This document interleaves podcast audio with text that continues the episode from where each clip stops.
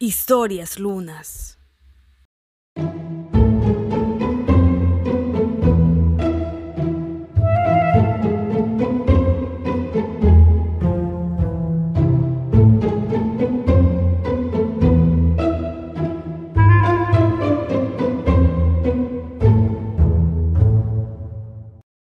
La leyenda de las gemelas.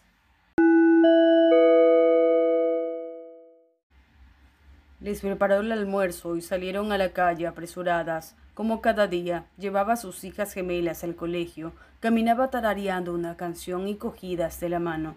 Cuando el teléfono sonó desde su bolso, era del trabajo. Respondió rápidamente y su interlocutor le pidió que acudiera de inmediato a la oficina. Había ocurrido algo grave así que decidió que las niñas continuaran solas. Conocían bien el camino. Las besó en la frente y emprendió la ruta de vuelta. Solo dio veinte pasos. A sus espaldas, el ruido de un fuerte golpe, seguido de un frenazo, hizo que volteara la cabeza con una expresión de horror en el rostro. Los cuerpos de las dos pequeñas yacían inertes bajo un camión. Todavía estaban cogidas de las manos.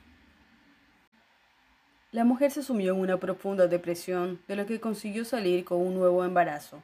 Por ironía del destino, en su vientre estaban cobrando vida dos niñas gemelas.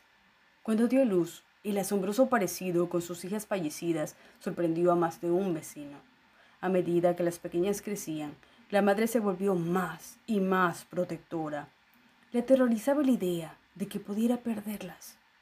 Un día, de camino al colegio, las hermanas se adelantaron y corrían ante la atenta mirada de la mujer. En cuanto pusieron un pie en el asfalto, una férrea mano las detuvo con brusquedad.